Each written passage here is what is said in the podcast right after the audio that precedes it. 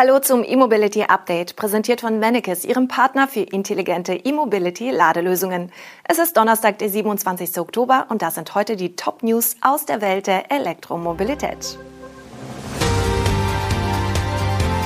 Ford stellt Produktion in Köln früher um. NBW und Rewe eröffnen HPC-Standort. Lotus Electric kostet fast 100.000 Euro. Pfalzwerke bauen Schnelllader bei Pflanzenkölle. Und Opel bringt Grandland als GSE-Modell. Ford will den Umstieg auf Elektroautos in Europa offenbar beschleunigen. Die Produktion des Verbrenner-Kleinwagens Fiesta in Köln wird Medienberichten zufolge bereits Ende Juni 2023 enden, also ein Jahr früher als geplant. Zugleich werden wohl auch die Pläne für die Elektroproduktion vorgezogen. Bisher hat Ford geplant, bis zum Jahr 2030 in Europa nur noch Elektroautos anzubieten. Ob auch dieses Ziel vorgezogen wird, ist nicht klar. Angesichts der steigenden Nachfrage nach E-Autos passt Ford aber zumindest die Produktionspläne der ersten europäischen E-Modelle an. Wir brauchen das Werk in Köln für unsere neuen Elektromodelle, sagte Martin Sander, Elektrochef für Ford Europa und zugleich Vorsitzender der Geschäftsführung von Ford Deutschland. Zudem endet in Köln auch die Produktion von Verbrennungsmotoren. Den 1-Liter-Benziner, der dort für andere Standorte vom Band rollt, stellt künftig das Ford Motorenwerk in Rumänien her. Bereits im April 2023 soll auch die Produktion der Verbrennermodelle S-Max und Galaxy im spanischen Valencia auslaufen. Bei den beiden Vans waren die Verkaufszahlen stark zurückgegangen. Valencia soll sich nun neben dem Umbau zum Elektroautowerk auch das SUV-Modell Kuga konzentrieren. In Köln bereitet sich Ford bekanntlich schon länger auf die Produktion von Elektroautos vor. Das vorgezogene Ende der Fiesta-Fertigung dort erlaubt auch die schnellere Markteinführung des zweiten Elektromodells auf Basis des Volkswagen-Baukastens MEB. Doch zu dem genauen Zeitplan gibt es unterschiedliche Angaben. Bisher ist das erste MEB-Modell von Ford für 2023 bestätigt, das zweite für 2024. Wir bleiben dran. Die NBW und die Supermarktkette Rewe haben den ersten Schnelllader aus ihrer Kooperation in Betrieb genommen. Auf dem Parkplatz der Rewe-Filiale in Meerbusch-Büderich in der Nähe von Düsseldorf sind die ersten zwei Schnellladesäulen errichtet worden.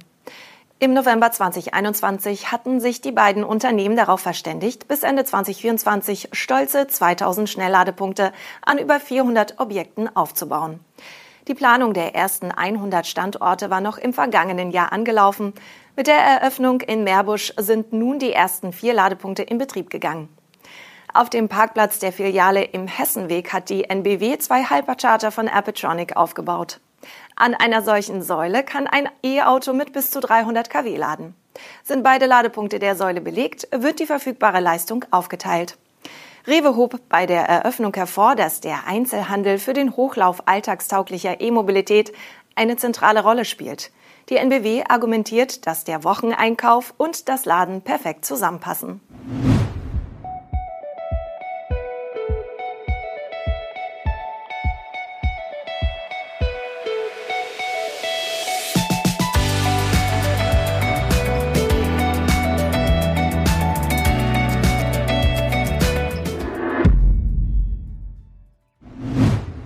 Lotus hat seinen Elettre in Europa eingepreist. Das im März präsentierte Elektro-SUV startet in Deutschland bei 95.990 Euro. Die Auslieferungen sollen im kommenden Jahr beginnen. Die beiden höheren und zum Teil stärkeren Varianten sind aber deutlich teurer.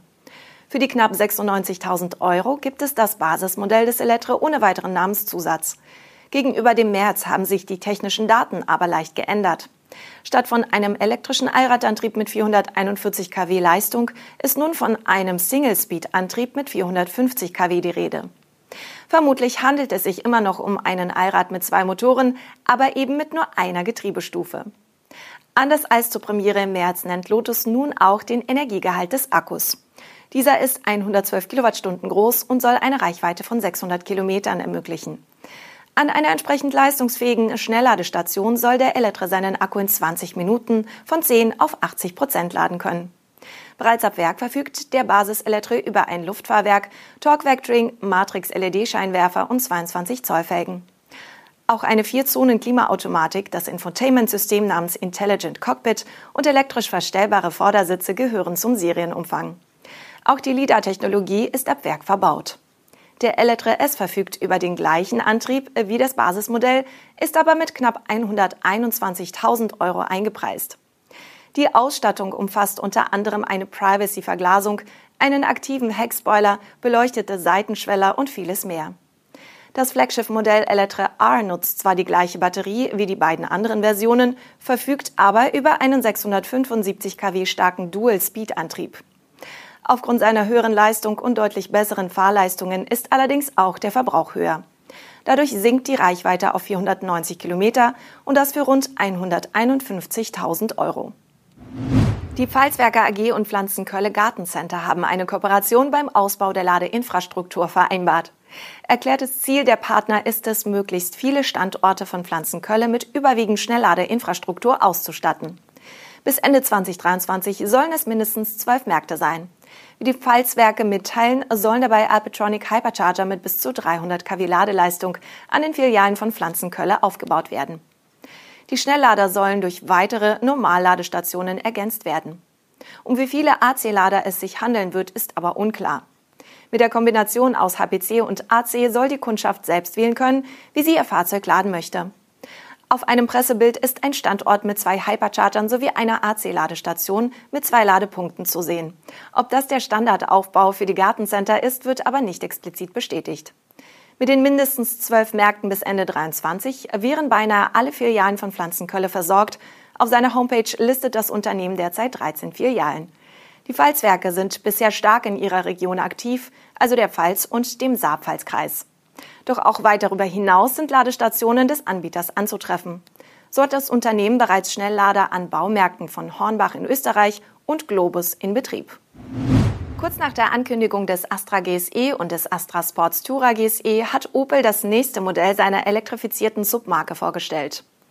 Es handelt sich dabei um den Grandland GSE als Plug-in-Hybrid. Dessen Antrieb kombiniert einen 1,6 Liter Benziner mit zwei Elektromotoren, also einem an jeder Achse. Damit kommt der Grandland GSE auf eine Systemleistung von bis zu 221 kW und kann in 6,1 Sekunden auf 100 km/h beschleunigen. Rein elektrisch kann das kompakte SUV-Modell bis zu 135 km/h schnell fahren. Im Hybridmodus sind bis zu 235 km/h möglich.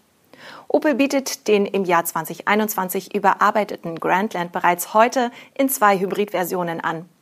Der Grandland Hybrid verfügt über einen 165 kW starken Antrieb aus dem Stellantis Regal mit nur einem Elektromotor an der Vorderachse. Der Grandland Hybrid 4 setzt dagegen mit einem weiteren E-Motor an der Hinterachse auf genau jene 221 kW, die nun auch der GSE bietet.